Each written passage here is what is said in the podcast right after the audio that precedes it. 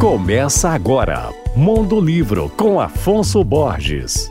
Olá, ouvintes leitores da Alvorada FM. Hoje eu falo sobre um livro de suspense sobre três improváveis amigos que se juntam para desvendar crimes no Brasil do Império. Eu estou falando do livro O Filósofo, a Enfermeira e o Trapaceiro, de Max Velati. Max é o Mac, querido amigo de muitos anos. A obra é um romance histórico com cerca de 200 páginas que se passa no interior de Minas durante o século XIX, em uma época em que o Brasil era a terra dos barões do café e dos traficantes de escravos. Neste cenário, um filósofo africano escravizado, uma enfermeira austríaca e um jogador viciado acabam se juntando para resolver crimes cometidos por vingança, por preconceito e em nome da religião.